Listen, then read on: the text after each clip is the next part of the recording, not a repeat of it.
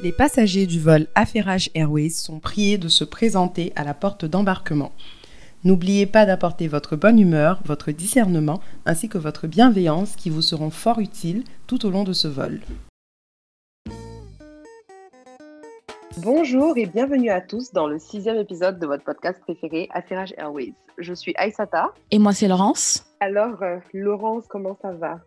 Je vais bien au calme. Euh, ces dernières semaines, il y a, y a, plein de plein d'albums qui sont sortis. Donc, ça me tient compagnie euh, pendant que je suis, je suis confinée à la maison et en train de travailler, quoi. Ouais, j'y pensais hier en plus que franchement, on a été bénis avec toutes les sorties musicales dans les six derniers mois je sais pas si les artistes savaient qu'on allait être confinés et puis on n'avait rien à faire, on rien à voir à faire d'autre ouais. qu'écouter leur musique, mais franchement, euh, c'est top. Et c'est quoi les, c'est quoi les albums euh, qui t'ont, bon, on va en parler plus tard, mais brièvement qui t'ont marqué les albums? Euh, jusqu'à présent, ben c'est sûr que tantôt j'écoutais l'album de NASA, Joli bébé, qu'il a, qu'il a justement sorti récemment. Je sais pas, on a connu genre NASA sur des sons enjailleurs, ouais.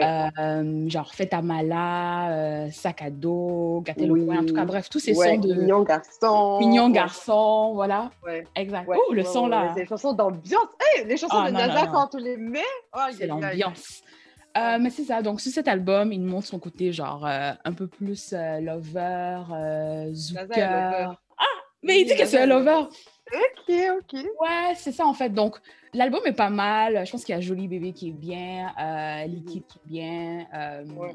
Je voulais juste racon- raconter rapidement que à chaque fois que qu'on me parle de, de NASA, j'ai l'image dans ma tête, ou en tout cas l'histoire de mon ami qui était allé à son concert euh, quand il était venu à. Montréal, ici il y a quelques années. Et bon, NASA est corpulent et on va dire ventru un peu. il est ventripotent. Et j'essaie d'être pisse là. Mais attends, il a une chanson qui s'appelle Ventripotent. C'est pas moi qui ai dit. Ah, c'est vrai? Je pense qu'il a fait ça avec Arafat ou bien je mens. Pas Arafat qui a la chanson? Euh, Peut-être je mens. Mais c'est ça. Attends, non. NASA fit Arafat ventripotent. Donc, lui, Ah bon, ok. Donc si lui le dit, moi aussi je peux le dire, right? Ok. Vraiment, il a donné le feu vert.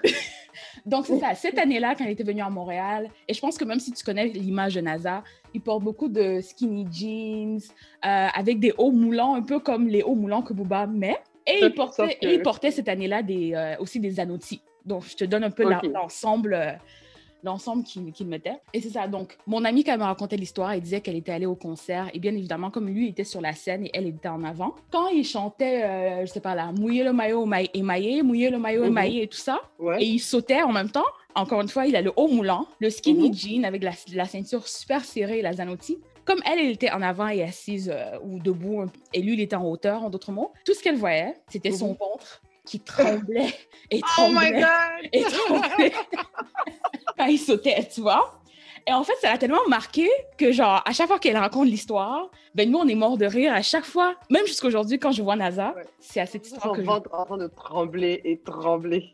Et c'est fou parce que justement, même la... quand on parle de la Zanotti, je sais pas si tu te souviens, même à cette époque à Montréal, je pense que c'est en 2017, hein, où genre quand tu allais peut-être en, en- en club, tous les, tous les mecs qui comman- commandaient des, des, des bouteilles de champipi, euh, Mhm. portaient toujours de la Zanotti, euh, tous les fraudeurs de cartes de crédit, là, tout le monde avait la Zanotti, quoi. tous les enfants de fils de ministre bled, genre, ils avaient tous la Zanotti. C'était le signe de puissance. Ah non, c'était la chaussure.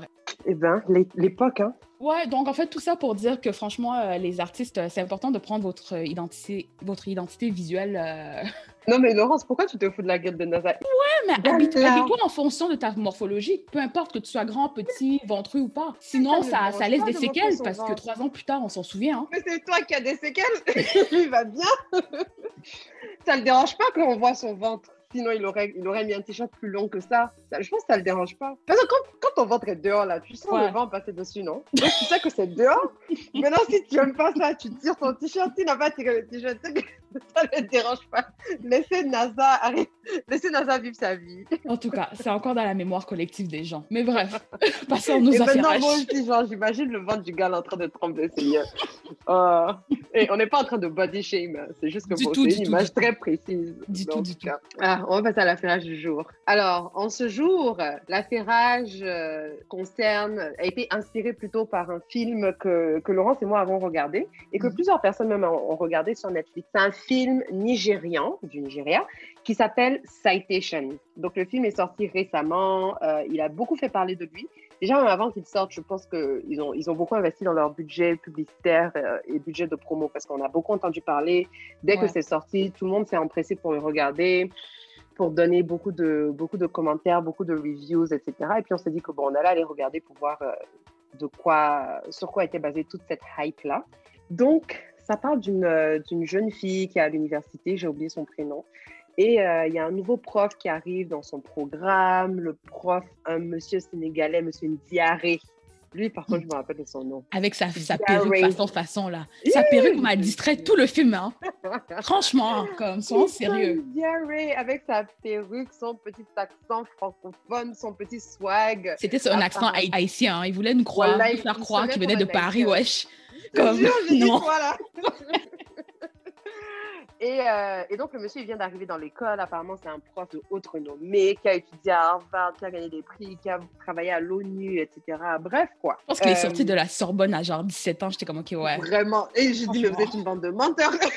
Quelle Sorbonne on sort à 17 ans, s'il vous plaît Euh, et, donc, il arrive et vraiment, c'est le prof impressionnant euh, que tout le monde est honoré d'avoir. Mais en plus de ça, le prof, bon, c'est un mignon monsieur, quoi. Même si ça, dépend des goûts de tout un chacun, mais c'est un mignon monsieur qui Pour un prof, franchement, euh, il était très mignon, malgré la perruque. Hein. Donc, ça allait. Malgré la perruque. Hey, je reflète la perruque du gars. Ça m'a trop dérangé. voilà, ça m'a trop dérangé, mais continuons. Malgré sa perruque, il était mignon. Et, et, donc, ça raconte comment une élève, une de ses élèves de son cours, qui est aussi une des plus du cours, Hein. en tout cas c'est l'impression qu'on a, qui est super intéressée par, euh, par le sujet du cours, euh, qui est très intellectuellement curieuse, commence à se rapprocher du prof et euh, on va entrer dans les détails plus tard. Mais à cause de ce rapprochement-là, mhm. on est plus tard mené à une accusation de agression sexuelle parce que rendu là, ce n'est même plus du harcèlement sexuel, c'est accusation d'agression sexuelle. Et pendant tout le film, en fait, c'est le procès dans l'école entre la jeune fille et le professeur. Et ils sont tous les deux en train de raconter leur histoire devant un panel de membres de la faculté de l'université et, du corps étudiant pour qu'ensuite ce panel-là puisse décider euh, si le professeur a en tort ou pas. Et donc, euh, ils racontent l'histoire, on fait souvent des flashbacks euh, dans le passé pour voir exactement les faits qui ont eu lieu. Et on arrive à voir la, différence entre la fille et l'histoire que le professeur raconte. Mhm. Donc, c'est basé sur ça en général.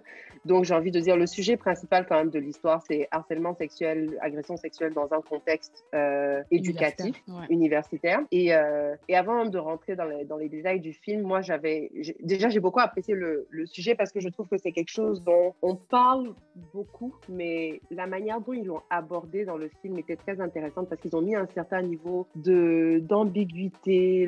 Je trouve que c'est un peu plus nuancé que la manière dont on voit le, on, voit le sujet abordé en général. Euh, la dernière fois que j'avais entendu parler de, de, ce, de tout ce concept-là, c'était l'année dernière, à peu près à la même période, il y avait BBC Afrique qui avait sorti un documentaire qui s'appelait Sex for Grades. Et euh, Sex for Grades, c'était un documentaire qui avait été réalisé par Kiki Mordi, c'est une journaliste euh, nigériane. Et ce que eux, ils avaient fait, c'est que c'était, c'était pas de la fiction, là, c'était les vraies choses. Ah non, là. il n'y avait pas d'ambiguïté. Hein. Ah non, là-bas, il y a On le voyait sur caméra carrément là. Exactement. Et s'il y en a qui ont le temps, allez sur, euh, allez sur YouTube. Le documentaire est là en entier. Ça s'appelle Sex for Grades. Et là-bas, c'était des jeunes filles. Euh, il y en avait une dans l'université au Ghana, une dans l'université au Nigeria, qui filmaient leur expérience avec les professeurs qui leur faisaient des avances euh, plutôt poussées, plutôt explicites et, et, et, qui mettaient mal à l'aise en fait. Et ça montrait en fait le, le, le, concept de. Dans certains pays francophones, au lieu de dire Sex for Grades, on parle de notes sexuellement transmissibles le concept en fait que les hommes, euh, les hommes, les professeurs, parce que c'est pas forcément que les hommes, on ne parle pas souvent des cas des femmes, les professeurs utilisent leur position de pouvoir pour manipuler euh, leurs élèves à avoir des relations sexuelles avec eux pour leur donner de bonnes notes. Ce qui était aussi marquant dans le documentaire Sex for Great, c'est qu'à la différence de, de peut-être l'Occident où on commence généralement l'université un peu plus tard, ben, mhm. par exemple, au Nigeria, au Ghana, euh, c'est facile de commencer l'université à, 16 ans. Quoi. Mon, père me disait tout le temps, ah, j'ai eu mon bac à 16 ans et tout. Donc, tu, tu commences l'université à 16 ans euh, dans un pays où, l'âge du consentement est 18 ans. Et tu as des professeurs comme ça qui, justement, se retrouvent à abuser du pouvoir qu'ils ont.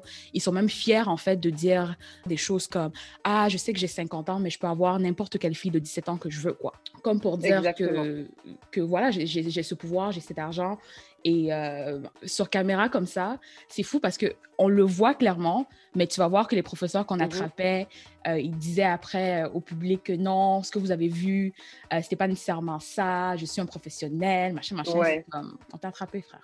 On les a attrapés, on les a attrapés la main dans le sac. Mm. Et attends, avant même que j'oublie, je l'ai regardé encore récemment le, documentaire, là, c'est parce que c'est Aïsata qui m'a justement donné un autre devoir. Mais quand je le regardais, ce qui était fou pour moi, c'était que euh, au Ghana, il y avait des étudiantes féminines qui devaient carrément prendre des cours d'autodéfense pour aller à l'école oui. et se défendre, juste au cas où euh, elles faisaient face à ce genre de situation. Pour moi, ça, euh, le campus universitaire est censé être un, environnement sécuritaire où on y va pour apprendre ou au moins échanger. Et le fait, en fait, que tu dois même t'inquiéter de ta, de ta protection, c'est ridicule, en fait. C'est fou c'est ridicule parce que quand tu y penses, même les filles, elles prennent des cours de, de, de, self-defense pour les profs, mhm. mais il ne faut pas oublier les prédateurs qui sont là parmi les étudiants aussi. Donc, ah, finalement, euh, être une femme sur un campus universitaire, dans ce genre c'est pas facile. Et quelque chose même que ça me rappelle, c'est que là, on en, on en, parle dans un contexte universitaire, mais c'est un phénomène qui est très présent aussi dans un contexte euh, lycéen, si on peut dire ça comme ça. Donc même avant, même avant l'université, mhm. au lycée, il y a déjà plein de cas comme ça. Moi, j'ai moi, j'ai entendu tellement d'histoires de jeunes filles au lycée euh, qui, avaient, qui, avaient, des relations avec les professeurs, qui avaient tout le temps les meilleures notes et ça leur mm. permettait quelquefois d'acheter leur examen et de, mm. et de, garantir un certain nombre de notes. Et là où ça devient même encore plus vicieux, quand je repense au, au, documentaire Sex for Grades, c'est que tu as certaines de ces filles-là, au-delà de vouloir des bonnes notes, qui sont contraintes d'accepter les avances des professeurs parce que si elles ne le, si elles ne le font pas, ça. ils vont détruire leur vie et leur éducation. Donc, c'est pas une affaire de si je ne couche pas avec le professeur, euh, je n'aurai pas de bonnes notes. Non, c'est une question de si je refuse ce professeur qui a, qui a l'habitude d'avoir tout ce qu'il veut, il va s'arranger pour me faire soit rater mon année, euh, me faire avoir une mauvaise note de sorte à ce que je ne puisse pas transférer dans une autre université ou je ne puisse pas aller en classe supérieure avoir mon diplôme, ou il va me faire virer de l'école pour des raisons disciplinaires qu'il va inventer, etc., qui vont pas me permettre d'avancer. Et ce sont des personnes qui, en général, n'ont pas d'autre issue et qui tiennent à leur éducation et qui sont obligées de faire ce genre de compromis parce que, en général, si elles essayent de dénoncer, pas aller quelque part parce que le système est fait en sorte que la faculté a tendance à protéger les professeurs parce que s'il y a ce genre de scandale-là qui, qui, vont dans la presse, qui vont dans le public, ça n'est pas une bonne image pour l'université. Ben, et souvent aussi, la, la, démarche n'est pas claire, hein, n'est pas la, la, démarche, la politique, comment approcher ce genre de problème dans un contexte universitaire, c'est pas clair. Parce que ici, par exemple, il y a aussi des cas comme ça en Occident, hein, tout le temps, tout le temps, tout le temps, surtout des, des cas de, harcèlement. Mais au moins, je dirais que dans la plupart des, des universités, il y, a un, travail de sensibilisation qui s'est fait. Et euh, je pense que la démarche est claire, ou en tout cas, la façon de trouver l'information est claire en cas mm-hmm. d'harcèlement. Tu sais au moins quoi faire et tu as quand même la paix d'esprit de savoir que si je vis ce genre de situation, je sais par où mm-hmm. commencer alors que ce n'était pas toujours le cas, en tout cas dans le documentaire Sex for Grade. Oui, oui, non, ce n'était pas, pas du tout le cas. Et même toute cette conversation sur le fait de dénoncer, là, même me ramène au film. Parce mhm. que moi, en regardant le film, la première chose qui m'avait, pas choqué, mais que j'avais apprécié, c'est que pour une fois, on nous racontait l'histoire de quelqu'un qui a dénoncé. Euh, on va souvent voir les histoires de gens qui subissent certaines choses, on voit les conséquences et tout mais c'était bien de voir quelqu'un qui dénonce et quelqu'un qui, euh, qui accepte de porter ce lourd fardeau parce que dénoncer, au-delà de vivre euh, le, la difficulté psychologique de devoir raconter ton histoire encore, encore et encore, il y a aussi tout le fardeau de, des gens autour de toi qui commencent à te stigmatiser d'une manière ou d'une autre, euh, mm. du fait que, en tout cas dans ce film-là en particulier, elle avait perdu beaucoup de ses proches pendant cette démarche. Elle était vraiment il ne lui restait que elle-même. Elle n'avait personne pour la soutenir. On ne nous montrait jamais son contexte familial, donc on ne sait pas dans quel genre de famille elle était et si elle avait du support en dehors de l'école. Mais elle avait perdu tous ses amis. Euh, tout le monde la regardait dans l'école. C'était le genre de prof qui avait tellement une bonne image dans l'école que les gens avaient assumé dès le début que c'est elle qui mentait. Donc elle se faisait prendre beaucoup de représailles. Et, et rien que ça, rien que ce fardeau en fait psychologique de devoir dénoncer est très lourd. Donc c'était bien de voir quelqu'un dénoncer. Mais quelque chose d'autre que j'avais trouvé intéressant dans le film, je ne sais pas si toi tu avais remarqué ça en particulier, c'est que oui, tu as le fardeau de si tu dénonces, tu as tous les gens qui sont un, peu contre toi, etc. Mais de mhm. l'autre côté aussi, tu as cette vague de support, euh, des gens qui sont pour la cause féminine, qui veulent qu'on dénonce euh, tous les trucs euh, de harcèlement sexuel, etc. Et bien que ces gens-là viennent avec de bonnes intentions et ont l'air de te, de te, donner beaucoup de support, beaucoup de force, euh, dans les interactions que la fille avait avec ces gens-là, tu te rends compte qu'au fond, ces gens-là sont tellement occupés à défendre une cause que souvent ils oublient que pour elle, c'est un problème qui est très personnel et qui a des implications très intenses. Par exemple, l'exemple le plus flagrant, c'était par exemple son avocate. Avocate, enfin l'avocate, la conseillère euh, juridique que la fille avait dans le film. C'était une dame qui venait d'une association euh, de défense des droits de la femme ou de je ne sais pas trop quoi. Et pour cette dame-là, c'était un honneur de travailler sur ce cas-là parce que c'était un cas qui avait fait les, qui, est très publicité dans les médias, on en parlait à l'international, etc. Donc ça faisait bien pour son association. Exact. Et à un moment donné, elle dit à la fille Ah, regarde, euh, grâce, à, grâce à ton cas, il y a deux, trois autres filles, etc., qui ont dénoncé, je ne sais pas trop quoi. Et là, en fait, elle avait ses intérêts à cœur, quoi. Ouais. Exactement. Et avec ses intérêts, la fille lui dit, mais ah, mais elles ont dénoncé et tout, est-ce que ça peut aider mon cas? Et la dame dit, non, ça peut pas aider ton cas, mais ça aide la cause. et, c'est souvent ça, hein, c'est souvent ça qu'on est quand on est avant-gardiste ou quand on est le premier à faire quelque chose, c'est que ben on va pas nécessairement nécessairement gagner la première victoire, mais c'est le fait d'ouvrir la porte pour justement une victoire subséquente. Donc je pourrais comprendre la perspective de, de l'avocat, mais en même temps, quand tu es une victime euh, ou une survivante, on peut voir ça des deux façons, mhm. c'est la recherche de justice qui t'intéresse pour ton cas à toi nécessairement. Je pense pas que c'est facile de, de, prendre du recul et de voir la portée de ce que tu es en train de faire. En fait, je pense que ça dépend de la raison pour laquelle toi tu dénonces, tu vois. Mhm. Euh, et je pense que toutes les, toutes les, toutes les survivantes ne dénoncent pas les choses pour la même raison. Mais dans ce film-là, la fille a dénoncé parce qu'elle tenait à pouvoir. Elle s'est rendue compte que la situation qu'elle avait avec son prof était en train d'affecter ses études. Et, c'est même là même où j'ai eu un euh, problème entre toi et moi. C'est que, on va pas vous raconter le film, mais quand il y a eu tentative de viol, elle n'a rien dit sur le coup, ce qui, est, mhm. ce qui peut être compréhensible. Et l'élément déclencheur pour que justement elle aille euh, devant la cour euh, universitaire pour se plaindre, c'était le fait que le prof lui a la, menacé en fait de soit lui faire échouer le cours, à critiquer sa dissertation. La tentative là, c'était le moment pour euh, justement euh, porter plainte. Oui, mais je pense qu'il faut se mettre dans, dans la, faut se mettre un peu dans la peau d'une victime. Je pense que déjà il y a beaucoup de, il y a beaucoup, j'ai l'impression que souvent dénoncer ce genre d'agression là, ça peut paraître plutôt tabou et que les gens qui le vivent ressentent beaucoup de honte à, aller, exposer, aller exprimer ce genre de choses à d'autres personnes. Et la preuve, quand elle a vécu ça, elle l'a même pas dit à ses amis, c'est quand elle a dû dénoncer que les gens ont, découvert ce qui s'est passé. Même sa pote, là, euh, l'actrice Edo qui jouait sa pote, franchement, une amie de merde. Hein. Si vous avez des amis comme ça dans vos vies, euh, rayez-les, s'il vous plaît. Et même son jeu d'acteur était pourri, hein. en plus d'être une mauvaise amie. Désolée, mais rouler tes ah, yeux. euh... sur la personne elle-même, quoi. Non, mais rouler tes yeux pour démontrer de l'émotion, euh, c'est très 1992, quoi, comme jeu d'acteur, quoi. Laisse faire. mais bref, continuons. Et donc, je trouve qu'il y a l'histoire a prouvé que les, les, victimes de ce genre de situation ont beaucoup de mal à dénoncer. Et, euh, et, surtout dans des contextes où on n'est pas habitué à voir euh, la justice être faite lorsque tu dénonces. Tu vois, je pense que c'est important aussi d'avoir ces discussions parce que c'est très débattable et je pense que chacun a sa perception euh, du film. Mais je pense qu'il y a beaucoup de signes avant-coureurs qui, ont été minimisés par la victime. Je ne suis pas là ici pour, pour euh, victim blame, comme on dit, mais je pense que la tentative, pour moi, ultimement, c'était là, en fait, qu'il fallait absolument, absolument dénoncer. Et je pense qu'elle a un peu attendue. Elle, elle, était même, euh, elle lui parlait même après comme si de rien n'était en fait. C'est même ça qui m'a choqué. Ouais, il y a autre chose en train de dire là. Et on est sur un terrain glissant. On est dans la très, boue, très, on est très. de glisser. Très glissant. C'est pour ça que je pense euh... qu'il faut regarder le film parce que ce que je dis ne s'applique pas en dehors d'un contexte, en, dehors de ce contexte. Ce que Aïssata dit, elle a entièrement raison. Mais dans ce film spécifiquement, il y avait beaucoup d'ambiguïté de la part de la victime aussi.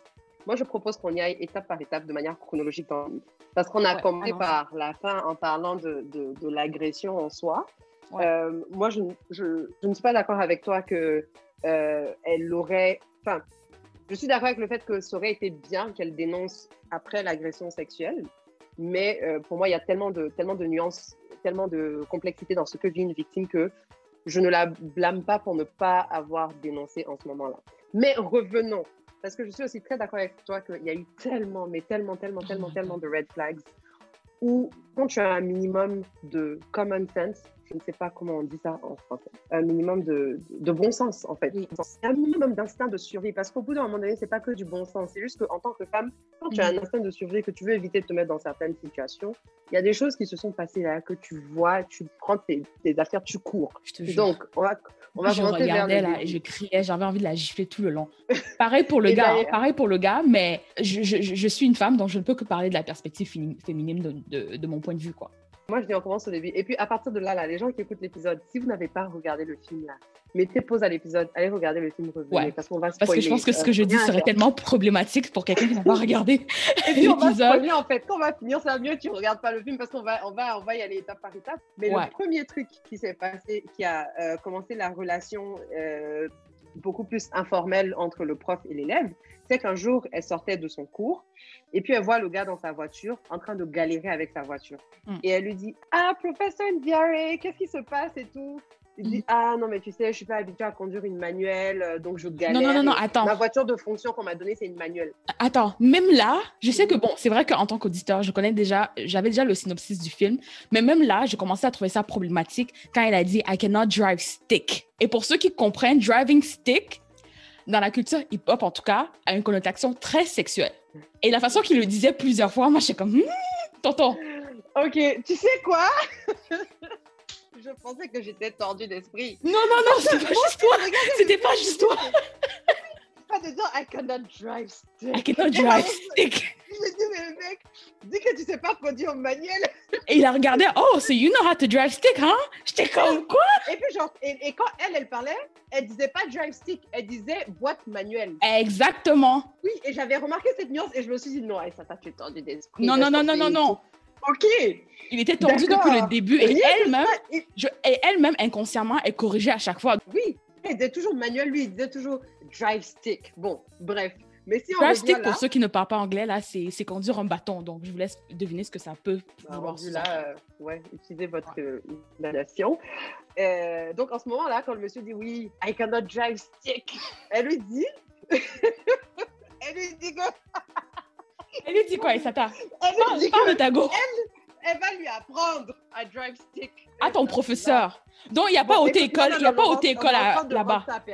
Non, elle lui a dit vous savez quoi, professeur? Qu'est-ce qu'elle lui a dit Elle lui a dit I'm gonna drive you home, je vais te conduire à la maison. Je vais vous conduire à la maison. Moi, je pense que jusque-là, ça, ça allait parce que c'était pas, il n'y avait pas d'intention particulière. Elle a juste vu un être humain, un adulte qui a des problèmes avec sa voiture. Elle a dit Ah, je vais t'aider. Non, c'est clair. C'est juste que moi, j'essaie de me mettre dans le même contexte. Je ne conduis pas mon prof à la maison, que ce soit un homme ou une femme. Oui, et elle a proposé de l'aider et tout. Et c'est là où moi, je pense que, bon, elle avait un niveau de familiarité dès le début qui, que moi, j'ai trouvé euh, inhabituel, surtout dans des relations prof-élève en Afrique. Mhm. où j'ai l'impression qu'en Afrique, euh, le prof, et, quand je dis en Afrique, bon, moi je parle juste des pays que j'ai eu l'opportunité de voir, les profs sont toujours à un niveau très élevé, ce sont des gens qu'on doit respecter, qu'on a tendance à vous voyer, qu'on voit comme nos supérieurs, même si souvent ils sont très jeunes. Et donc il y a souvent une certaine distance entre les profs et les élèves. Même dans le documentaire Sex for Grades, quand les profs sont en train de draguer les filles, là, elles les appellent pas, elles sont comme Oh, sir, sir. Il y a quand même, même quand ils les draguent, il y a quand même un niveau de distance.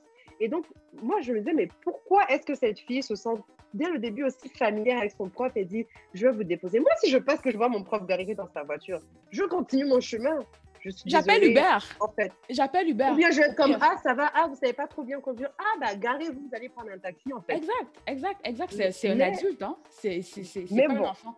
Mais bon, continuons. Certains pourraient considérer ça comme un red flag. Mais euh, moi, je trouve que jusque-là, ça allait. Et c'est là qu'ils ont commencé à développer une relation amicale, ils ont commencé à discuter dans la voiture. Et puis, les choses ont commencé à devenir ambiguës. Parce que comme je le disais tout à l'heure, elle est très intéressée par le domaine d'études que le prof euh, enseigne. Ils ont parlé de tout et de rien. Quand, quand, elle a déposé le monsieur chez lui, il lui a même proposé de, de, rentrer et tout. Et puis, elle a dit non, bah, je ne vais pas rentrer chez vous et tout. Je vais, je vais aller prendre le bus et puis continuer mes trucs. Mhm. Euh, et puis, par exemple, ça, c'est le premier point. Mais quand il raconte l'histoire dans le procès, le prof, ça, c'est le premier moment où il ment. Et il dit que non, c'est la fille elle-même qui a dit qu'elle allait rentrer et puis il lui a dit non. Et puis elle est partie. Premier et je pense que tout le long du film, euh, c'est clair qu'il y avait une assurance intellectuelle, qui était purement intellectuelle en tout cas, euh, du côté de l'étudiante euh, justement, c'était son nom. C'était le genre d'attirance intellectuelle où, genre, tu peux rester des heures parler avec la personne, tu veux parler avec la personne. Et moi, pour moi, personnellement, c'est le deuxième événement où j'ai froncé un peu les sourcils. C'était pas un red flag, hein, mais ça, à un moment donné, encore une fois, ils sont ensemble dans la voiture parce que finalement, elle finit par lui donner des cours de conduite à la limite.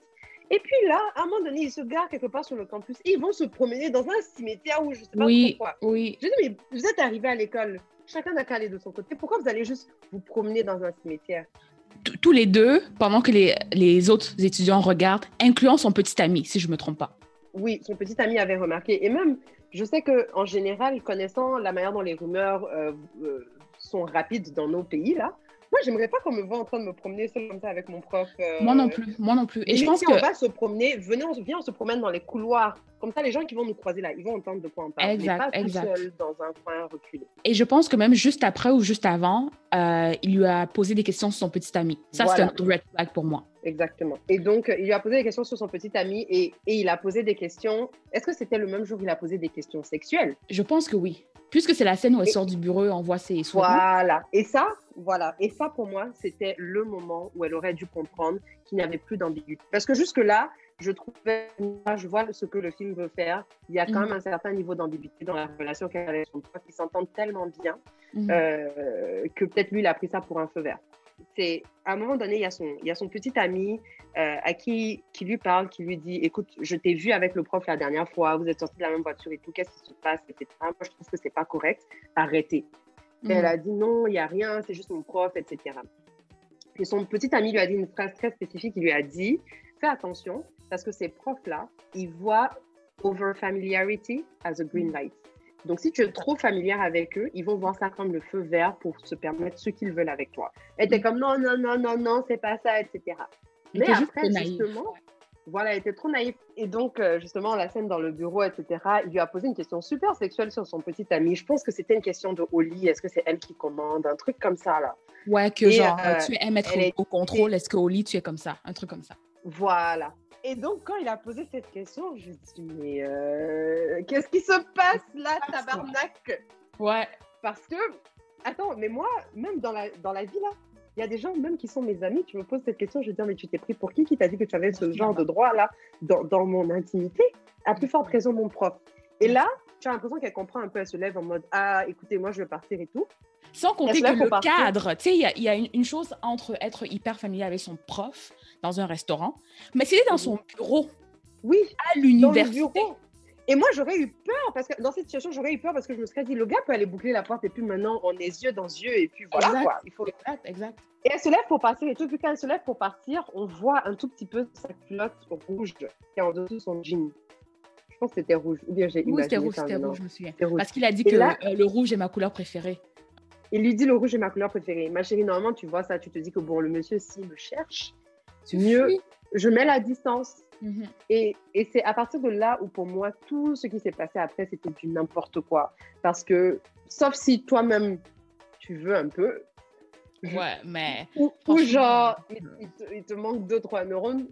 Et, et, je, me sens, je me sens méchante de dire ça parce que, oui, dans les relations humaines, il y a beaucoup plus de complexité. Mais je trouve que là, il a dit mot pour mot ce qu'il voulait. Et que. Non, je suis d'accord. Je suis d'accord. Ouais, il a, il a... que, tu sais, en attendant, que le monde soit parfait. Malheureusement, la femme, d'un point de vue biologique, l'homme est plus fort que nous. Donc, on doit, on doit faire attention souvent dans certaines situations parce que quand il y a un, rapport de force, malheureusement, on, va, on, sera, on aura toujours tendance à être perdant. Donc, selon moi, oui, il doit avoir, il doit avoir, il doit avoir des, des structures qui protègent justement les personnes vulnérables, certes, mais en même temps, je pense que on doit juste faire un peu plus attention et être un peu plus attentive, malheureusement, que, que l'homme moyen, surtout dans ces contextes-là. Oui, oui. Et puis, on sait, c'est pas une question de ah, faut faire attention à tous les hommes, etc. Moi, honnêtement, jusqu'à présent, je dis, franchement, si tu t'entends bien avec ton prof, avec n'importe quel homme, explore cette, cette relation, euh, ayez vos discussions, etc. Mais je trouve que là, dans cette scène-là, le prof a, euh, il, a, il a crossed the line. Comment on dit ça? Il a franchi la ligne et c'était clair en fait. C'était même pas ambigu ses intentions. C'était pas ambigu. Le gars t'a dit Ah, quand vous êtes au lit, est-ce que tu vas mettre au contrôle? Il voit ta culotte, il dit que le rouge c'est ma couleur préférée. Moi là, il a dit clairement c'est quoi ses intentions. Et je suis pas. Et ça, pour moi, ça ne veut pas dire que tout ce qui se passe après, elle l'a cherché et puis c'est de sa faute à elle. mais je pense que vraiment, elle aurait dû prendre ça comme la plus grosse alarme qui dit je vais mettre de la distance entre ce professeur et moi. Et honnêtement, je pense que c'est ce qu'elle a essayé de faire. Parce que euh, après ça, elle a mis. Oui, parce qu'elle a mis de la distance entre eux et puis c'est seulement au moment du voyage qu'il euh, y a eu une ambiguïté qui est revenue. Pendant trois minutes du film, elle a mis de la distance, oui. Mais oui, bon, écoute, oui, si on veut parler en termes de minutes dans le film, oui.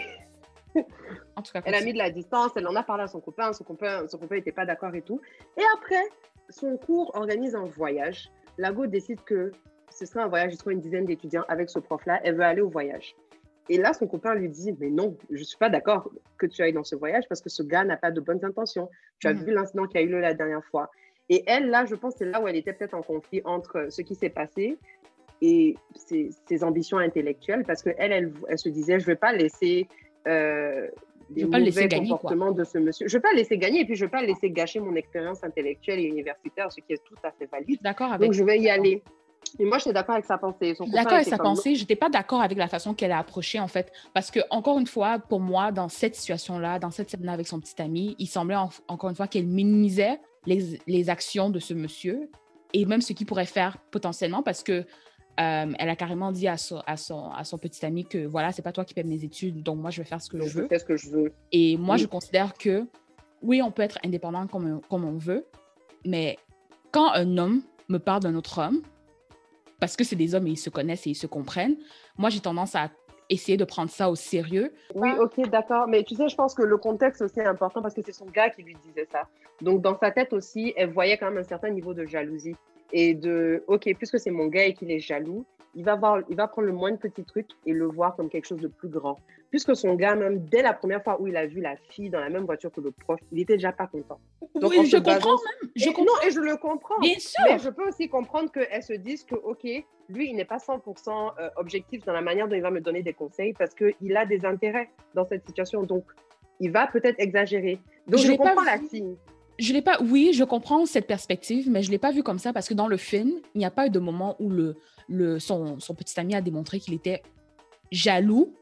Il me semblait plus quelqu'un comme étant un, petit ami inquiet. Et en plus, ça c'est supporté par le fait que sa sa meilleure amie mm-hmm. faisait référence souvent au professeur en disant que voilà, moi je suis attirée et il semble être attiré par toi. Donc, non seulement il y avait son petit ami qui lui donnait des indices, que ah, mhm. ce prof peut être problématique. Mais il y avait aussi sa meilleure amie qui lui disait la même chose. Donc, un gars et une fille qui te disent la même chose, écoute, réveille. Et puis, et puis, et puis, oh, elle le savait. Puisque elle le savait concernant, elle, elle, ignorait en fait. Elle, elle, le savait. Mais elle a quand même voulu partir dans le voyage. Et puis, euh, on, va, on va vous épargner les détails de tout ce qui se passe dans le voyage. Mais en gros, au retour du voyage, c'est après le voyage qu'il y a, y a l'incident où Honnêtement, et, le pire, tu vois, c'est que la, situation dans laquelle elle se retrouve, mhm. le moment où, en tout cas, où il agresse physiquement, c'est un moment où il n'aurait pu ne pas avoir tout ce qui s'est passé dans, dans, le début du film. Il allait peut-être le faire quand même parce que c'était la seule situation où j'ai envie de dire qu'elle n'avait rien fait pour une fois, où elle était allée, ils avaient organisé un dîner chez le prof avec tous les étudiants. Ils étaient tous là-bas. Euh, la meuf, elle a eu la chiasse. Bon, c'est pas très cute de dire ça comme ça. ça sort comme ça sort, littéralement. elle était aux toilettes, elle était bloquée aux toilettes. Ah, la fille, elle a eu une petite diarrhée, elle était bloquée aux toilettes. Et, euh, et le temps qu'elle ressorte des toilettes, qu'elle a fini de faire son business, tous les autres étaient partis. Et le monsieur a profité de ce moment-là pour euh, la leurrer, euh, lui sauter dessus, abuser d'elle, etc. Et puis elle a pu lui donner un coup de genou dans les coronets. Et puis elle a fui, elle est partie. Pour moi, ce qui a démontré sa naïveté après la scène du bureau, on voit son string qui déborde par, par, erreur, mhm. c'est quand elle était à, à Dakar et un petit garçon lui a pris la main pour l'amener quelque part qu'elle ne connaissait pas et bête comme elle est, elle a suivi le petit garçon, on la voit courir. Oh, where are you taking me? Where are you taking me? Non, mais. Non, mais. Non, mais. Et moi, cette scène-là, moi, cette scène ne compte pas dans le film. Pourquoi? Parce qu'au-delà de montrer sa naïveté, c'est pas probable, en fait. Que tu sois là dans la street à, à Gorée, et qu'un petit garçon de nulle part vienne te prendre la main et te fasse courir et tout. Pour moi, c'est pas probable. Ben, je sais qu'à Dakar, euh, quand on était allé à. Je pense que c'était à Soumbédjoun, Mhm. Euh, les, les, vendeuses, là, ils peuvent te prendre la main pour t'amener dans, dans, Oui, pour aller à leur dans le magasin. Oui. C'est ça.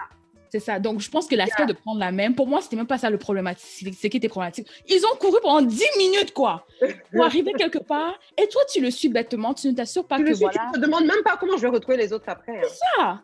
C'est ça. Et en plus de ça, même parlant de, de Dakar, quand, euh, ben, vu que toi aussi, tu, tu reviens de Dakar, mais euh, dans le film, en fait, le film est très euh, panafricain. Donc, on voit, on voit, il y a des scènes il y a du portugais qui est représenté, quoique c'est, ça fait partie de notre passé colonial, là, français, anglais, euh, yoruba et tout. Du yoruba, j'ai apprécié ça. Mhm. Oui, c'est ça. Mais ce que je voulais mentionner, c'est que quand je suis allée à Dakar pour la première fois, je pensais que euh, mon voyage, tu vois, j'étais trop hipster. je suis allée dans des coins que personne connaissait. Mais en fait, mhm. le film a fait exactement le même parcours et j'ai l'impression que, c'est le partout mainstream, quoi.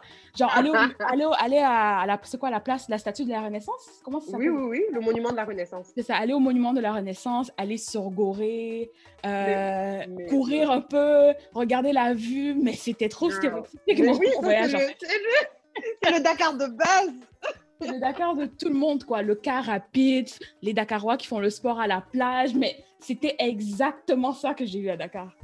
Ouais moi, j'ai, moi, j'ai bien aimé. Je me suis dit, ils ont montré une vision très accurate de ce que moi aussi j'avais, j'avais vu quand j'étais allée à Dakar. Oh là là. Morumi ou bien Orumi ou bien Morema, je ne me rappelle même pas de son nom. Elle nous a mélangé. Moremi. Euh, et en tout cas, je pense que toute, la discussion qu'on est en train d'avoir, où on est en train d'essayer de décortiquer ce qui s'est passé entre Morémy, le professeur, etc., je pense que moi, ça fait partie de ce que j'ai le plus apprécié dans le film, parce que c'était pas straightforward. C'était pas une affaire de Ah, il est venu sortir de nulle part, il lui a sauté dessus, et puis bon, c'est clair, c'est une agression. Enfin, là, c'était clair que c'était une agression sexuelle, mais l'ambiguïté qu'il y avait dans leur relation. Là, mais attends, ma chérie, pause. Non, non, non, pause. Tu as oublié une scène très importante. Quand ils sont sur la plage, à Dakar. Oh Attends Non, non, non, non, ils sont sur la plage. Donc, ils sont en train de danser. Ah, Déjà, le, prof essaie de grinder avec elle ou elle, elle essaie de grinder avec non, le Non, non, non. Mais en tout cas, laisse-moi. et après ça, et après ça, euh, ils sont en train de parler. Elle sortait du téléphone et elle venait de, de, de, casser avec son petit ami. Et elle raconte ça au prof calmement. Et je pense que le prof lui touche l'épaule et essaie de l'embrasser. Ça, encore une fois, pour moi, c'était comme le red flag ultime parce que là, tu es hors du pays, tu es loin des autres étudiants, tu t'es retiré des autres étudiants pour discuter de, ton petit ami avec, avec ton professeur. Il essaie de t'embrasser. Ok, bon, faut pas le dire comme ça. Elle ne s'est pas retirée pour discuter avec son professeur. Elle était déjà sur le côté parce qu'elle était au téléphone. Il est venu la retrouver. il a rejoint, c'est vrai. Et puis, il lui a posé, elle était clairement presque en train de pleurer et tout. Donc, il lui a demandé qu'est-ce qui se passe. Et puis, elle a juste dit, j'ai cassé avec mon gars. Voilà. Genre là, mais c'est juste qu'il a, comme tu dis, il a essayé de l'embrasser. Et le fait que, et, et moi, ce qui m'a dérangé peut-être avec ça, c'est que quand il essaie de l'embrasser, elle a repoussé. Normal. Ouais. Après, le voyage s'est continué, ils sont rentrés euh, au Nigeria. Mais après, il est venu lui parler de cet incident et elle a décidé de lui pardonner comme ça. Ouais. C'était une discussion qui a duré trois minutes devant une autre élève où elle et le prof qui parlaient en français parce que oui, Morini parle français. Parle français. Mhm. Euh, la discussion a duré à peine trois minutes en mode euh, je préfère qu'on oublie ce qui s'est passé, etc. Et elle est comme OK. Et puis on passe à autre chose. Alors que là, c'est quand même la deuxième fois que le prof a fait quelque chose qui est qui n'est pas ambigu en fait. Et pour moi, c'était même absolument inacceptable pour moi, c'était une petite occasion. Bon, je ne connais pas trop la relation qu'elle avait, mais dans le film, euh, son amie a été présentée comme presque sa meilleure amie et elle a rien dit mhm. à sa meilleure amie. Quoi que Exactement. parce que ça peut être traumatisant euh, de vivre. Je pense que, et au-delà de ça, la meilleure amie était fan du prof. Donc, je pense qu'elle s'est dit, si je dis ça à la fille, elle va croire que c'est moi qui l'ai cherché, etc. Mais quand même, je trouve que c'était une opportunité. Et elle s'apprêtait à dire à la fille. Elle s'apprêtait à lui en parler. Et puis, c'est le prof qui est venu les interrompre. Et après, comme elle, ont, elle a décidé de lui pardonner, elle a dit, OK, bon, je vais rien dire. Et franchement, beaucoup d'ambiguïté, beaucoup de, beaucoup de zones floues. Hmm. Et je pense que ça reflète bien quelquefois la réalité de certaines situations, en fait, où euh, les relations entre les êtres humains, tu as beaucoup de, de, ces choses-là qui sont floues, qui sont ambiguës, surtout, pas que dans le contexte à l'université, mais aussi dans le contexte, euh, dans le monde du travail, euh, entre un patron et, ses, et, et, les personnes qui managent, etc. Moi, je prends le, le, taxi avec mon boss pour aller à une rencontre, je suis déjà mal à l'aise, imagine. Mais ça, je pense, ça, dépend des contextes. Moi, au début, je me rappelle quand, au début, j'étais super mal à l'aise avec mes managers et tout. Mais comme je travaille dans une soi-disant start-up, on est très relax. Et donc, les premières fois où j'ai dû faire la fête avec mes managers, j'ai dit, mais qu'est-ce qui se passe et tout? Mais là, avec le temps, je suis à l'aise avec ce genre de choses. Donc, je, mhm. peux, je peux comprendre qu'il y a des zones floues. Et la question, c'est comment est-ce qu'on navigue ces zones floues-là en général? Ouais, Parce mais que dans le cas du film. Mhm. Mais ce que je veux dire, c'est que je pense pas que. Je pense pas qu'il y, y a nécessairement lieu d'être mal à l'aise quand tu es dans un endroit public avec quelqu'un qui a un pouvoir sur toi. Comme par exemple, même une fête de Noël, même si tout le monde se saoule, ben, pour moi, c'est quand même correct parce qu'il y a des gens autour. Moi, les seuls moments de malaise, c'est vraiment quand vous êtes juste vous deux en intimité, en dehors d'un certain cadre, ou même dans un certain cadre où on te fait des avances. Et je pense que c'est là où, dans le film, il n'y a pas d'ambiguïté pour moi. Parce qu'ils ont eu plein de moments qui, qui, étaient considérés comme intimes, qui n'ont pas été euh, flagués ou été jugés problématiques par, euh, par la survivante ou par Mourini. Maintenant, je pense que tout le long, quand on parle, on a l'impression qu'on oh, ne parle que de Mourini. Mais le professeur était problématique à la base. Ah non, hein. mais le, professeur, euh, je pense faut qu'on en parle quand même autant. C'est clair, il hein. faut qu'on en parle autant parce que c'est vrai. Le professeur, c'était un pervers narcissique, sociopathe. manipulateur, sociopathe, tout ce que tu veux, menteur, euh, pendant tout le procès. Chaque étape, mais c'est-à-dire que la manière dont il ment avec facilité, en racontant les faits, tu sens que chaque fois qu'il y avait quelque chose qui se passait, avant de faire quelque chose, il se disait, avant que je le fasse, laisse-moi voir comment je peux tourner ça contre elle s'il y a des problèmes dans le futur. Parce qu'il avait un mensonge qui était très cohérent et très crédible pour chacune des parties. Et il mentait sans problème. Et il n'avait aucune difficulté à se dire qu'il gâchait la vie de quelqu'un en le faisant. Et, euh, et, et, là où on voit le, le degré de manipulation c'est que vers la fin du film, on apprend que son I can't drive stick, là, c'était un mensonge. Il savait conduire une voiture manuelle. C'est juste que quand il a vu, il a fait comme s'il ne savait pas conduire pour attirer son attention et puis essayer de créer des liens avec elle. Donc le professeur avait beaucoup de problèmes. Et puis à la fin du film, je pense que la fin du film aussi, c'était bien là, c'était mignon, c'était cute. Euh, elle a gagné. elle, a gagné, mais on voit aussi que c'était pas sa première fois justement. Et je pense que ça, ça a facilité de, de, de mentir. C'est comme tout, compétence, en fait, ça se développe avec le temps. Donc, quand tu vois quelqu'un qui est déjà établi dans sa façon de mentir comme ça, c'est qu'il a appris quelque part ou bien il a eu l'opportunité de, de, pratiquer cette compétence, quoi. Et on remarque justement dans le film que, voilà, le, professeur avait déjà enceinté une autre étudiante par le passé qui s'est même euh, suicidée. Suicidée. Mhm. Euh, dans un même spot. Et ça, ça même, j'ai trouvé ça traumatisant. C'est exactement là où il avait amené Mourini pour la draguer. Et pour lui dire, j'adore la vue ici. J'ai dit, le monsieur là. Mais c'est fou! Le feu dans lequel il va brûler. Mais c'est pas possible. et c'est là, et c'est là où je me suis dit, malade. Malade. Et en tout cas, bon, on vous a spoilé tout, le film. Est-ce que tu avais une scène préférée? Parce que moi, j'en avais une. Une scène préférée. Moi, je pense que j'ai beaucoup aimé euh, au Cap Vert. Quand ils étaient au Cap Vert, ils dansaient tous là. Moi, j'aimais la, j'aimais la vibe. Même si j'ai trouvé ça très indécent que Morini grind un peu sur son professeur, petite parenthèse. Genre, j'aimais beaucoup cette scène-là, cette vibe, ce, mhm. ce, sentiment de bonheur, la plage, etc. Toi, c'est quoi ta scène préférée? Moi, euh, ma scène préférée, là, qui démontrait euh, l'élitisme académique, quand ils sont dans le mhm. procès universitaire, et euh, la, la, présidente du conseil étudiant lui dit ah, oh, euh, il ah faut oui. cours il faut laisser euh, monsieur monsieur Ndiaré il faut laisser cours au système quoi et lui il se mhm. lève monsieur Ndiaré se lève le professeur il dit que moi j'ai deux masters une thèse de PhD ouais. switch fellowship et tout et tout vous ne pouvez pas me parler comme ça et il y a une autre madame qui se lève, je pense que c'était la juge ou la présidente de l'école. Oui, la présidente du panel en tout cas. C'est ça. Elle dit que, ah, moi j'ai deux PhD, un prix Nobel, euh, 21 thèses académiques. elle dit ça avec beaucoup plus de calme, hein, parce que lui, il était surexcité. Elle se lève et dit juste, moi j'ai deux PhD, machin prix Nobel, machin truc. Donc vous asseyez et vous vous taisez. Et j'étais comme, yes! Je applaudi, quoi. yes! Je applaudi. En tout cas, les amis, je pense qu'on va arrêter de parler de ce film parce que même je pense qu'on a passé beaucoup plus de temps que prévu sur le film. Mais allez le regarder. Non, allez le regarder. Rendu là, euh, si ça vous tente toujours de le regarder et que vous ne l'avez pas fait, allez-y. Ça vaut la peine. Ouais, donc le film est extrêmement long. Euh, c'est 2h30. Euh, de, de, film. Et en fait, je pense aussi que l'intrigue, bon, c'était quand même un peu prévisible, je dirais. Mais parlons un peu de la, de la, de, la Temi Otedola. C'est ça son nom? Ouais, Morimi. Mhm. En fait, euh, quand, après que j'ai regardé le film, je, je suis allée regarder son, son, Twitter, tu vois, et quand j'ai vu qu'elle disait que, oh, c'est la première fois que je suis dans un, dans un film d'envergure et tout et tout, bon, moi, automatiquement, je me suis fait des films dans ma tête. Hein. Je pensais que, ah, tu vois, c'est une fille qui vient d'une famille modeste. Euh, et elle a enfin percé, donc j'étais trop heureuse pour elle. Après, quand j'ai regardé son visage, je ne faisais que la regarder. Je suis comme, mais j'ai déjà vu ce visage quelque part. Je me suis rendu compte que, ben, voilà, c'est la go de, de Mr. Easy. Ouais, exact.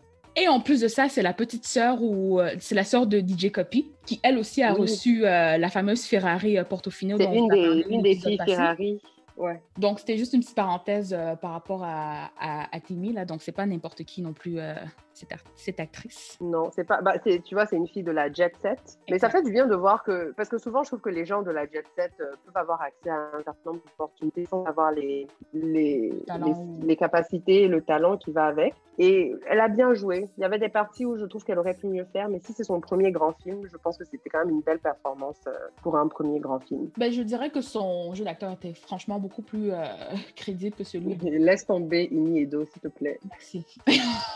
Laisse tomber, lâche ta veste. Ini Edo est grande actrice de Nollywood depuis que je suis petite. Elle a fait son temps malgré qu'elle ne sait pas jouer et qu'elle s'est juste couler ses yeux là. Ça fait plus de 20 ans, la go. ouais, mais je, suppose que dans le Nollywood euh, d'hier, ça passait, mais là, euh, le niveau augmente, donc il faut que le jeu d'acteur augmente avec. Faudrait, mais tu vois pas, elle n'a pas eu un rôle principal. elle avait un rôle très secondaire. Hein. Donc c'est ça, on vous recommande fortement d'aller regarder ce film euh, et en parallèle aussi d'aller regarder le documentaire dont Aïssa t'a parlé plus, tôt, qui s'appelle Sex for Greats. Et sans plus tarder, on va passer au divers parce qu'on a, on a beaucoup parlé, je pense. Alors, mon premier divers, ce n'est rien de très joyeux, mais euh, c'est une situation qui se passe en ce moment euh, dont, dont, je pense qu'il faut qu'on parle, juste pour être sûr que tout le monde est au courant. Euh, c'est la crise politique, on va appeler ça comme ça, qui a lieu en, Éthiopie en ce moment. Donc, je vais vous donner un peu de contexte pour que, en lisant les nouvelles, on, sait juste qu'il y a conflit entre les forces nationales en Éthiopie et puis euh, les gens qui sont dans la région du Tigré. Mais je vais vous donner un peu de contexte pour comprendre d'où viennent ces conflits-là. Euh, parce que moi, je, je l'ai appris récemment, c'est une amie qui m'a expliqué, puis j'ai trouvé ça intéressant. Je pense que ça vaut la peine de comprendre. Donc, j'espère que je ne vais pas mentir et que je ne vais pas raconter n'importe quoi dans tout ça. Ah, mais ils vont nous corriger. Les amis, ce n'est pas RFI ici. Hein. C'est pas RFI. Ah, que vraiment, je, quoi. je te jure. Donc, euh, si j'ai menti, si je me suis trompée à un moment donné, corrigez-moi. Mais de ce que j'ai compris, euh, pendant super longtemps, donc pendant plus d'une vingtaine d'années, l'Éthiopie était contrôlée par euh, une minorité ethnique. Donc ceux qui étaient au pouvoir, là, c'était mm. les gens du parti euh, TPLF. Et en gros, c'était les gens de la région du Tigré, c'était les Tigréens. Et avec beaucoup d'efforts, ils ont été oustés il y a deux ans. Et donc depuis deux ans, ils ne sont plus au pouvoir. Ah, et depuis les a... démocratiquement Ça, je ne saurais te le dire. Ok. Je ne sais pas. avec beaucoup d'humilité que j'admets que je ne sais pas. Mais en tout cas, ils ont été oustés. Avec mm-hmm. quels moyens, je ne saurais te dire. Mais depuis qu'ils ont été oustés, ils sont un peu exilés euh, dans, dans, leur région à eux, la région du Tigré, qui est dans le nord de ce pays. Mais ils n'ont pas digéré en fait le fait d'avoir été oustés. Donc au lieu de juste s'exiler et puis de se taire et, de ne, et qu'on les entende pas, depuis deux ans là, ils cherchent à déstabiliser l'Éthiopie autant que possible. Des attaques par-ci, ils soutiennent mhm. des milices par-là. Euh, apparemment, ils ont organisé le massacre de, de gens d'une certaine ethnie, des gens qui s'appellent des Amara. Et, et, à chaque fois, ils font, ils font plein de choses. Et le premier ministre, il regarde, il n'est pas trop souvent géré, il de voir s'il y a des manières euh, euh, pacifiques de gérer, mais bon, en tout cas, il faisait rien. Donc, c'était les gens, là, les Tigréens qui faisaient des attaques par-ci, par-là. Et récemment, donc euh, début novembre, ils ont attaqué une base militaire en Éthiopie. et là, le Premier ministre a dit, OK, trop c'est trop, ça c'est la goutte de trop. Si on, ne, si on ne réplique pas, ça va continuer et puis les dégâts vont être de plus en plus grands. Et donc, c'est là où le Premier ministre éthiopien, qui s'appelle Abiy Ahmed, a déployé des forces militaires parce que, pour, pour répliquer un peu. Et c'est comme ça que le conflit a, commencé à devenir euh, beaucoup plus violent, dans le sens où maintenant c'était les deux côtés qui répliquaient. Mhm. Euh, et, c'est ce qui se passe en fait depuis quelques semaines. Ce sont vraiment les attaques, euh, à chaque fois tu as les attaques des Tigréens, après tu as les forces nationales qui essaient de répliquer en allant faire des attaques aussi dans la région du Tigré.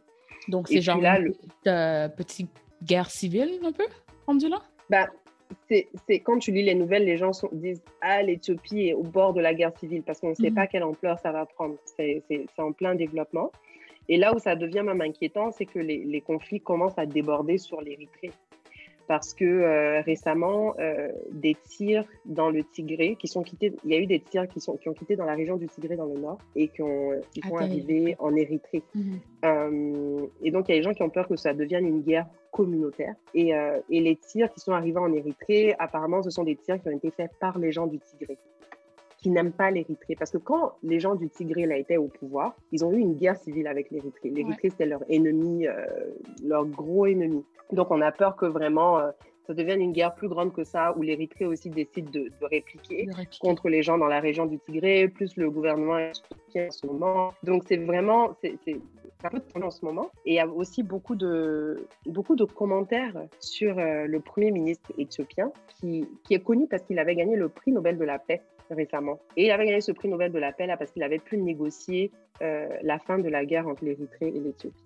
Et euh, depuis qu'il est Premier ministre, euh, les gens, il est connu pour, pour, ses méthodes pacifiques, etc. Donc depuis qu'il a décidé de répliquer, les gens disent que, ah, mon frère, tu es censé être pacifique, tu étais censé ramener la réconciliation nationale de manière pacifique. Si mhm. aujourd'hui tu utilises la force, c'est que toi aussi tu es un, promoteur de la guerre et que tu vas, tu vas ramener que, que, du malheur dans le pays, etc.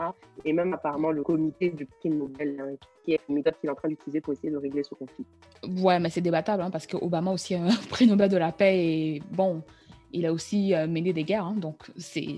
Ben, on sait tous que je trouve que souvent, lorsque. Déjà, même quand, quand ils ont donné le prix Nobel de la paix à ce monsieur-là, mhm. ils disaient que, ah, c'est vrai qu'il est super jeune, etc. Donc, ils ont donné le prix de la paix en, en disant déjà que, ah, peut-être qu'il va faire n'importe quoi après. Parce qu'il y avait des dires de, ah, c'est vrai qu'il est super jeune, etc. Mais on pense tôt pour savoir. Vraiment. C'est ça, que c'est trop tôt pour savoir. Donc, je ne sais pas. Et puis, je pense qu'on a tendance à être un peu plus critique quelquefois quand on donne ce genre de prix à des gens qui viennent d'une certaine région. Mais je considère juste euh, que cet argument de euh, ah, il a eu le prix Nobel de la paix et après maintenant il est en train de vouloir rétalier avec la force.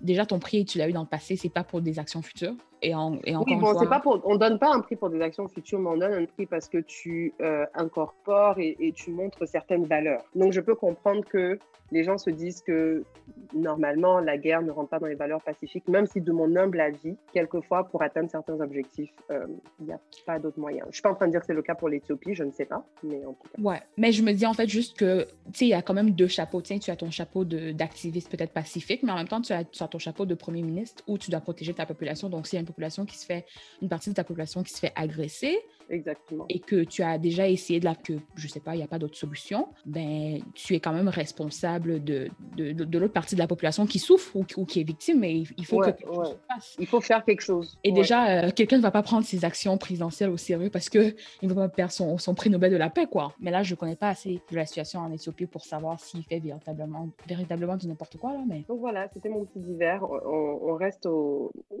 nouvelles, on essaie de voir ce qui va se passer, mais on espère vraiment que ça ne va pas dégénérer générer plus que ça et qu'il n'y aura pas plus de conséquences euh, en termes de, de, vie, en fait. C'est surtout ça. Parce que dans tous ces affrontements-là, il y a des gens qui perdent la vie. Exact. Des civils qui n'ont rien à voir nécessairement avec ces, ces jeux de pouvoir-là. Exact. Donc voilà, c'était la petite parenthèse euh, sombre de Est-ce qu'on passe alors euh, à la, Nakam la Nakamurance La Nakamurance, la go charismatique. Je suis trop charismatique. Donc, euh, Aya Nakamura, elle a sorti son, son nouvel album qui s'appelle Aya. Je pense qu'elle avait déjà sorti Jolie, euh, Jolie Nana qu'on connaissait déjà tous, son single, il y avait Doudou qu'on connaissait déjà. Aussi, ouais. Bon, c'est vrai que en fait, moi par rapport à, à Aya, j'aime vraiment ce qu'elle représente. Euh, mais bon, en termes de sa musique, je n'écoute que quand, quand l'envie me prend, pour être très honnête. De ton côté, euh, Aïssa, je pense que c'est ta gossure, là. Donc, est-ce que tu on, va, on, va, commencer avec tes, tes premières impressions de l'album, puis moi, je vais continuer. Alors, mes premières impressions de l'album, c'est que, encore une fois, bon, je pense que c'est le cas de beaucoup d'artistes cette année, c'était beaucoup plus posé. Euh, que, que l'album d'avant. L'album d'avant, il y avait beaucoup de chansons où tu pouvais danser, beaucoup de chansons d'ambiance. Là, c'était beaucoup plus lover, zooker. Elle est en amour euh, grave là. Ouais. elle assume, hein, j'aime bien. Elle assume vraiment, elle assume. Euh, je, je, trouve que ça s'écoutait bien, ça s'écoutait facilement. Après, je ne vais pas mentir dire que pour moi, euh, toutes les chansons de l'album sont excellentes. il y a beaucoup de chansons que je n'ai jamais réécoutées en fait. Dès le début, j'ai sélectionné un 5-6 chansons là que je préférais et que, et que j'ai gardé sur le côté. Mais ce que j'apprécie avec Aya, c'est vraiment son côté assumé. Elle n'a aucun problème. Qu'elle soit en amour, qu'elle soit fâchée contre les gars, quelle que soit sa situation, là, elle l'assume au maximum. Et, et qu'est-ce que j'ai aimé d'autre? J'ai juste aimé. Il y avait aussi, une, malgré que tout était posé, il y avait peut-être une diversité dans le type de posage que chaque son te ramène. Oh ouais, elle a des balades, un peu de, dans ses featuring, un peu la perspective mâle, on va dire, dans sa dernière chanson préférée. Euh, c'était quand même assez diversifié. Bon, perspective mal, euh, il donne pas une grande perspective mal, hein, donc préféré. Euh... Ben, quoi qu'elle non plus, elle donnait pas une grande perspective féminine, hein, s'il te plaît. oui, bon, d'accord, donc c'est pas la chanson où il y a des perspectives qui sont données, quoi. Genre, ils parlaient de leur perspective, euh, voilà, sexuelle, quoi. Ouais, non, laisse la chanson là seulement, pardon, je t'aurais répété ce qu'il dit dans Préféré, là, mais ceci n'est pas le forum pour ça. Il ne donne aucune perspective. Il chante seulement les bails. Mais en tout cas, jusqu'à présent, elle, semble, elle semble euh, être en train de casser tous les records de, streaming. Je pense que c'est la deuxième artiste la plus streamée, euh, féminine la plus streamée au monde, un truc comme ça? Oui, franchement, la semaine où elle a sorti, si je me rappelle bien, toutes, euh, je pense que 15 chansons sur son album, quelque chose comme ça, et les 15 chansons est dans le top 15. Non, en tout cas dans le top. Les 15 chansons étaient dans le top des, des, des listes européennes et françaises. Et mhm. même à l'international aussi, elle a battu énormément de, de records c'est comme je dis, je suis, j'accroche vraiment avec l'image d'Aya, ce qu'elle représente, euh, une, une, femme de grande taille, euh, de, de, peau foncée, euh, noire, qui vient de la banlieue, et franchement qui a une attitude très nonchalante, nonchalante en interview que moi j'adore. Dans le fond, elle n'essaie pas de se casser en quatre pour que vous l'acceptez, pour que vous l'aimez. elle est sa propre personne elle chante en, argot, voilà, elle, elle, avec des influences afro, elle représente la banlieue, comme j'ai dit plus tôt. Donc, elle donne un peu une espèce de pop RB de la street, genre. Oui, un peu. Et en même temps, même des fois, euh, bon, elle a tellement gagné en autorité que des fois, j'oublie que Aya est très jeune. Et je pense. elle a mon âge. Ouais. Et elle a 25 ans ou 24 25, elle est née en 95. Bon, c'est bon, j'ai révélé mon âge. Dit que je suis ta grande sœur, mais je vais laisser faire quoi. Je suis ma grande sœur. Vous êtes tous mes grandes sœurs. Appelle-moi Tata. Euh, mais euh, qu'est-ce que j'allais dire? Donc, en fait, moi, ce que, ce que je respecte beaucoup chez elle, c'est que malgré son, son, jeune âge, en tout cas, elle, elle semble bien gérer sa, sa, sa célébrité. Elle, elle, est capable de faire la part des choses. Donc, moi, je suis quand même contente qu'elle ait, euh, qu'elle ait pu justement sortir cet album et que ça ait la réception que ça a. Mais encore une fois, je ne pense pas que je vais retourner à l'album souvent. Euh, Doudou, pour moi, c'était mon son. J'ai aimé de ouf. Et je pense que c'est pour ça que c'était un, single, c'est un bon son. Jolie Nana aussi. Euh, et aussi, je pense que le son, euh, c'est quoi, Chop? Je pense que c'est Chop. Ouais. je pense que ça a le potentiel d'être son, son prochain single. C'est pas mon préféré, mais ça sonne comme un single. Ouais. Et moi, ouais, moi j'avais aimé. Ça sonne comme un single. Je trouve que l'autre chanson, Hot aussi, peut être un très bon single. Moi j'avais beaucoup aimé celle-là. Ah oui, il y avait Hot, euh, Ça blesse, que j'ai bien aimé. Et euh, Love, de, Love de toi, Love de moi, je me souviens plus du titre. Mmh. Elle fait partie de celles que j'ai pas enregistrées, je pense. Donc je sais pas. Mais Ça blesse et Hot est préféré. Euh, Nirvana aussi. Nirvana. C'est On fait le tour du monde, machallah. Non, non, non, non, non, machallah. C'est parce qu'elle dit machallah, je, je me suis dit que j'aimais. en tout cas, machallah, c'est mieux que Lilia, là. On peut prendre machallah. D'accord. mais j'ai aimé le fait qu'elle a quand même essayé d'explorer quelques nouvelles sonorités, mais elle est quand même restée très, très, très fidèle à, à son son. Tu sais, c'est clair que l'album est par rapport à, son gars qu'elle nous a montré sur, euh, sur les réseaux. Euh... Qu'est-ce que tu as pensé de... Parce que je sais pas, hein, je, je, je, ne suis pas trop ce qui se passe dans la pop, dans la pop culture française, mais il me semble que quand elle sortait avec Niska, est-ce qu'elle exposait autant? Non, justement.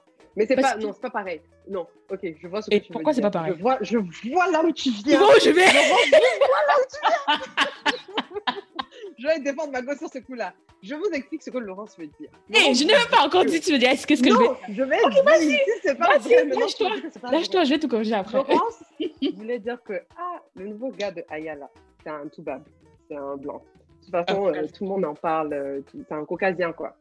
Et Laurence voulait dire que quand elle sortait avec Niska son noir, elle ne l'affichait pas beaucoup, mais depuis qu'elle est avec son blanc, là, elle l'affiche partout. Ouh, c'est pas, c'est pas ça que je voulais dire, hein, mais je te ah, laisse. C'est ça que j'ai compris, hein. Non, mais fais-toi un film, fais-toi un film. Mais c'est pas, c'était pas ça. Fais-toi un film. Vas-y. Parce que là, ce que tu penses que je pensais, ça, ça, ça reflète ce que toi, tu penses, en fait. Non, mais qu'est-ce que... Pourquoi, quoi tu veux me mettre? Non, je refuse. Non, non, non, c'est pas ce que je pense du tout. J'avais même pas pensé à ça jusqu'à ce que ce qu'on en parle là maintenant. Mais Niska, leur relation a toujours été un peu cachée. Euh, parce que, je, parce que de l'impression que j'ai, c'est que sa relation avec Niska était très problématique.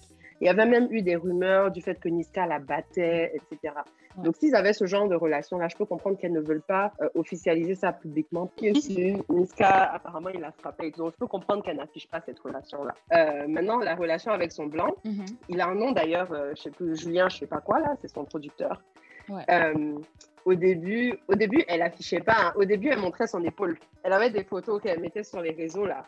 Tu la mhm. vois coucher sur l'épaule du blanc. Tu mhm. vois un peu les parties de son corps et tu sais juste que la go a trouvé son blanc quoi. Elle nous a laissé à trouver son blanc. En tout cas, le gars est choco. Même s'il est vanille, il est choco quoi. et donc euh, là, je pense que récemment, elle a mis une photo de gens ensemble, en train de s'embrasser et tout. C'est plutôt officiel. Et quand tu, si elle vit réellement le genre de love qu'elle a chanté dans l'album, là, je peux mhm. comprendre qu'elle l'affiche. Parce que ça a l'air d'être le genre. Son nom est Julien. Il s'appelle Vladimir.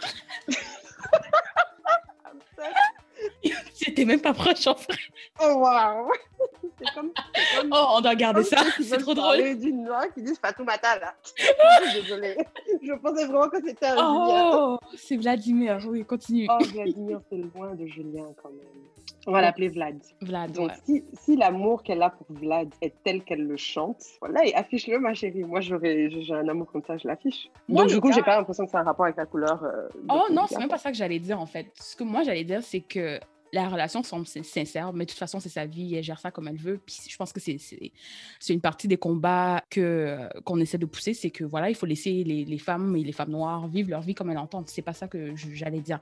J'allais dire que la relation peut être sincère, mais, mais en parallèle, aider à, à la rendre encore plus plus mainstream qu'elle est. Parce que je pense que jusqu'à présent, Aya, par rapport à ses détracteurs, on allait dire, ah, tu vois, c'est la Madonna des banlieues. Je pense qu'on l'a même déjà caractérisée comme ça, euh, qu'elle que chante pour la street, quoi. Et là, en fait, je pense que le fait qu'elle elle sort avec son producteur, elle s'affiche pour euh, le français qui ne connaît pas les, les aléas de l'industrie de la musique, ça peut peut-être aider à, rendre son image un peu plus mainstream. Maintenant, je ne pense pas que c'est ça qu'elle recherche, mais quand je compare le combo Aya et Niska, qui, Niska qui est mhm. Bendo na Bendo, le, ah. de la street. La racaille, quoi. maintenant que je, je, dis ça, je me rends compte que j'ai pas, pas cancel Niska. Hein. Tu vois, on n'a pas, on n'a pas Niska. Hein. On a écouté vite on a dit, ouais, mais est-ce que c'est vraiment vrai? Est-ce que c'est vraiment vrai? Bon, c'est pas grave, criminel. Non, on mais... est là, on chante ces chansons-là. bon, j'ai pas trop suivi cette histoire et je sais, je sais pas si ça, ça avait été démenti ou je.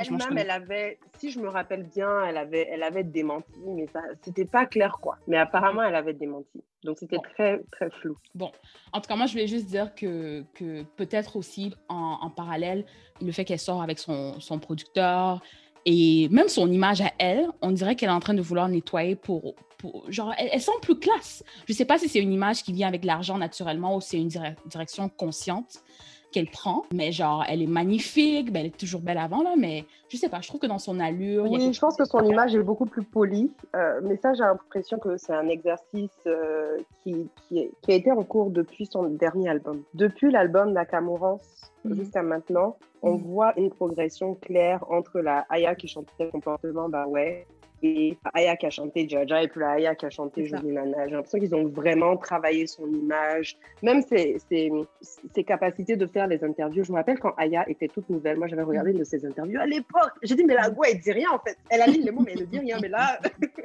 genre, elle arrive à mieux s'exprimer, sa présence scénique quand elle. Et la go a déjà son, son langage, son univers.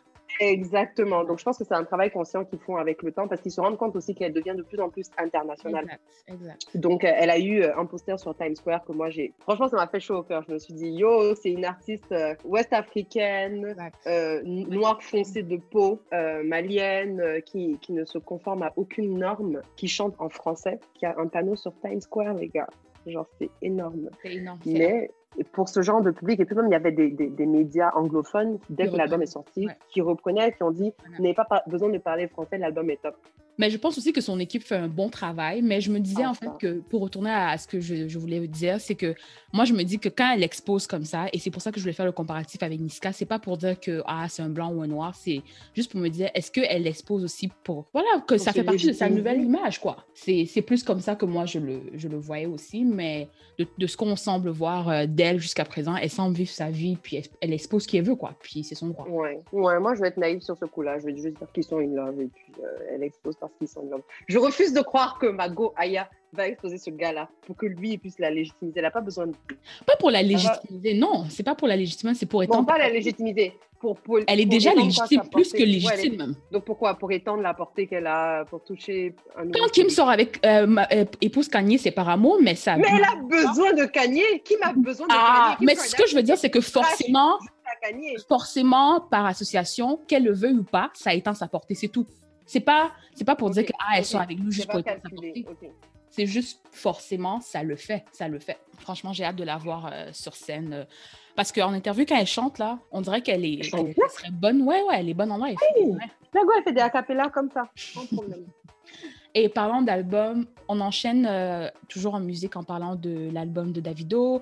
Donc, Davido a sorti, je pense, son deuxième album en moins d'un an, qui s'appelle A Better Time. Mhm. L'album précédent s'appelait A Good Time. Donc, il, nous promet en fait de, ah, meilleur moment qu'on a eu comparativement à l'album précédent. Et euh, ma conclusion, quand j'écoutais l'album euh, quelques fois, là, c'est que, comme d'habitude, pour moi, c'est toujours trop tôt pour moi de parler des albums de Davido parce que sa musique prend vraiment beaucoup de temps à aimer, pour moi. Sa composition ne me plaît pas toujours. Par contre, je, je considère que A Good Time, qui était l'album précédent, j'ai quand même aimé assez instantanément la plupart des chansons. Mais je dirais que Davido, de façon générale, là, je ne sais pas si c'est vraiment un artiste à album. Je pense qu'il fait des playlists, en fait. Il, dit que c'est des albums, mais c'est des playlists, en gros. je pense aussi. En fait, j'ai l'impression, je disais tout à l'heure à Laurence que moi, depuis que l'album est sorti, j'ai essayé de l'écouter à chaque fois en entier. J'arrive pas parce que, dans mon moment c'est bon, quoi. Hein. J'avais l'impression que je me forçais. Et je me suis dit, euh, Davido, j'aime ses hits, les grandes chansons qu'il fait, qui font bouger, etc. Donc, je veux juste attendre que certaines chansons percent. Mais euh, faire l'exercice d'écouter tout l'album, pour moi, c'était un peu fatigant. Parce que il euh, n'y a pas de. J'ai pas l'impression qu'il y a une recherche artistique particulière. C'est le même genre de musique là. Il y a eu quand même, euh, sur cet album, il y a beaucoup de featuring. Et je pense que le, la grosse chanson du moment, c'était euh, Femme, parce que c'était vraiment l'anthème du mouvement NSARS. Mais il y a aussi d'autres featuring comme la chanson avec Nicki Minaj que j'ai bien aimé. Nicki Minaj, encore une fois, qui prouve qu'elle est très, très versatile. Peu importe sur, avec qui tu la mets, là, elle est, elle est vraiment constante. Euh, mais des featuring comme avec Nas, que moi j'adore, et, et euh, Hit Boy, que moi j'adore. Euh, leur album est très bien, by the way, l'album entre Nas et Hit Boy. Mais bref, dans leur featuring, là, moi, j'ai pas aimé, ça fitait pas. En tout cas, de façon générale, l'album a quelques bonnes chansons, quelques belles mélodies, mais il doit développer son son là. Comme tu as dit plus tôt, c'est peut-être pas un artiste album, et puis je pense qu'il faut accepter ça. des artistes qui font des grands singles, des grands hits, et puis c'est tout en fait. Mais je pense pas que quand moi je c'est pas un artiste pour lequel on devrait, on, voudrait s'asseoir et puis écouter l'album euh, de la première à la dernière chanson. Il y a juste des chansons clés qui sont bien, si tu as la patience de tout écouter, mais euh, c'est pas un artiste album. Non, non, c'est un artiste à, pépites. Il va te donner des pépites, voilà. Exactement. Et puis jusqu'à présent, euh, les pépites qu'il a données lui ont permis d'avoir des millions et des millions dans son compte bancaire. Donc ça fonctionne bien pour lui. Il avait déjà. Oui, bon, c'est un gosse de riche. ça lui a donné plus de millions. Mais félicitations à, Davido pour son, je pense que c'est son quoi, troisième album? Alors, on va finir euh, l'épisode avec, comme d'habitude, nos coups de cœur musicaux. Parce que c'est vrai que Aya, c'était quand même un coup de cœur pour moi, mais Davido, euh, comme vous avez pu le constater, nous sommes toutes les deux très indifférentes par rapport à l'album qui est sorti. mon coup de cœur, mon coup de cœur, c'est Gaël Faye, dont j'ai parlé euh, il y a quelques épisodes parce que j'avais parlé de son livre et adaptation cinématographique du livre Petit Pays. Donc Gaël Faye, artiste franco-burundais, non franco-rwandais, pardon, artiste franco-rwandais, a sorti son album euh, la semaine dernière. L'album s'appelle Lundi méchant.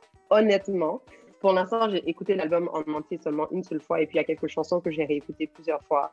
C'est une vibe, c'est posé. Tu sais, genre, la musique française, quelquefois, je la critique souvent, mais la musique française, quelquefois, peut...